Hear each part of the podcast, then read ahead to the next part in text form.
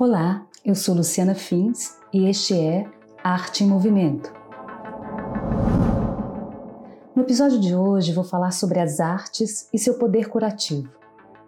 Desde o início da quarentena, começamos a ver imagens de pessoas cantando nas sacadas dos apartamentos, músicos de orquestras tocando sinfonias, cada um em suas casas, filmes e séries sendo devoradas em maratonas intermináveis, lives de artistas de todos os estilos musicais, recitais virtuais de poesia, peças de teatro sendo transmitidas pelas plataformas digitais. Nunca antes em nosso tempo o valor humano da arte ficou tão evidente.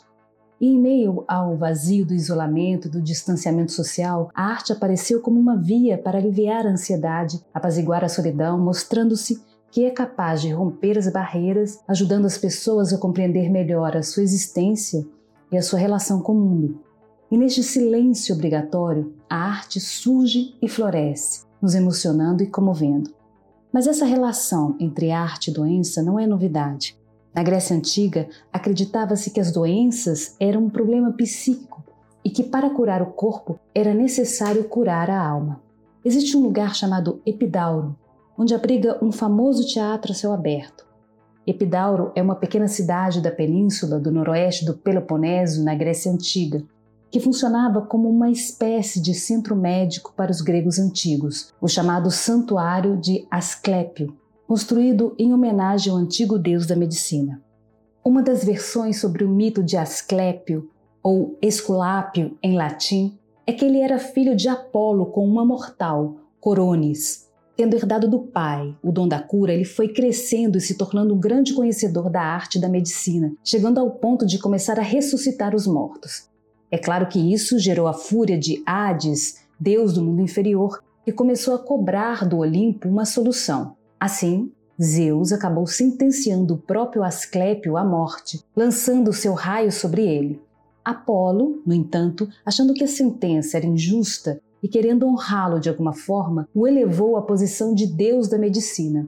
E assim, os gregos passaram a erguer templos em honra ao agora deus Asclépio, através do qual os médicos da antiguidade conseguiriam encontrar a cura para os seus doentes.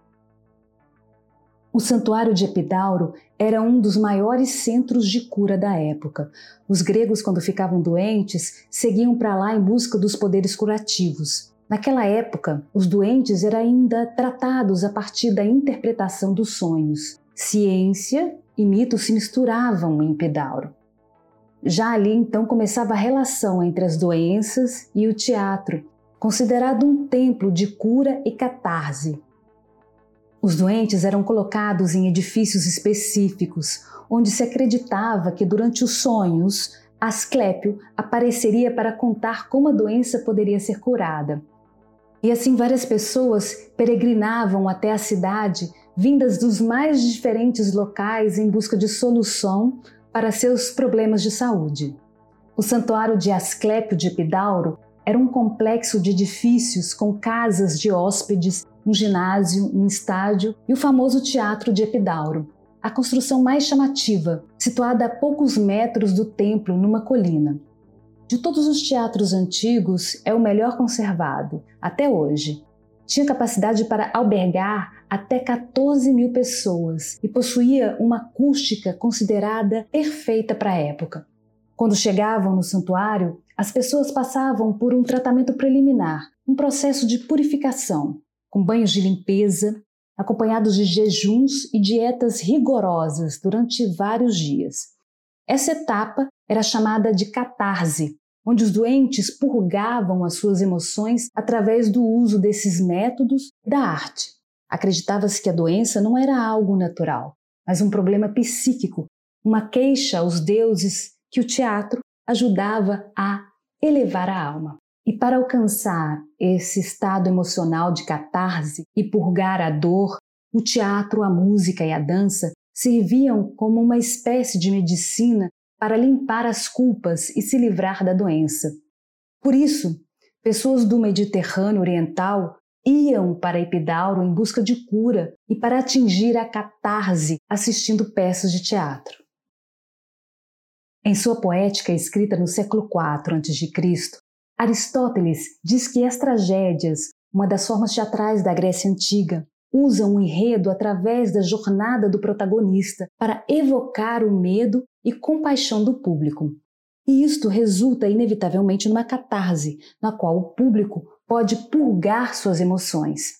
A palavra catarse tem origem médica, sendo usada no sentido de purificar, purgar ou extrair um mal que aflige o ser humano. É o ato de expulsar para fora de si aquilo que nos adoece. No seu texto A Política, Aristóteles conta que as pessoas mentalmente perturbadas eram submetidas aos efeitos de uma música selvagem e quieta, levando os pacientes a voltarem ao seu estado normal, como se tivessem sido submetidos a um tratamento médico ou purgativo. Ele afirmava que quem ficasse exposto aos sentimentos de piedade e temor eram submetidos a algum tipo de catarse e logo passavam a sentir alívio e prazer, de pacificação das emoções. Ao vivenciar a tragédia, o cidadão era levado a uma experiência profunda que se processava tanto na identificação por meio da qual o espectador se compadecia do protagonista, quanto na rejeição, quando o espectador temia chegar a tais atos realizados pelo mesmo protagonista. Os sentimentos suscitados pela obra são considerados por Aristóteles como o último movimento do espectador da tragédia em sua participação no evento, caracterizando-se como uma relação mais ética de compaixão do espectador pelo sofrimento do herói, afastando-se de um ato estético, de uma relação ativa e criativa do contemplador com a obra. É claro que nem toda obra de arte possui o efeito catártico proposto por Aristóteles, pois para isso é necessário um forte envolvimento emocional entre o apreciador e a obra de arte em questão. Mas também é certo que as expressões artísticas, mesmo com o intuito de agradar e entreter o apreciador, ajudam a distrair a mente nem que seja momentaneamente, por anestesia. Nesta pandemia, além das evidências do poder antiviral da arte na sociedade, ou como o vírus do bem, manifesta-se também a necessidade urgente e inerente dos artistas de se expressarem. Durante a quarentena, eles têm sido nossas vozes, transformando em poesia nossas aflições e incertezas do momento, tornando a realidade menos penosa evitando que sejamos destruídos por ela. Eu sou Luciana Fins e este é Arte em Movimento. Deixe seus comentários e sugira temas. Você também pode me enviar uma mensagem para o meu perfil Luciana Fins no Instagram ou no Facebook. Será um prazer trocar ideias contigo.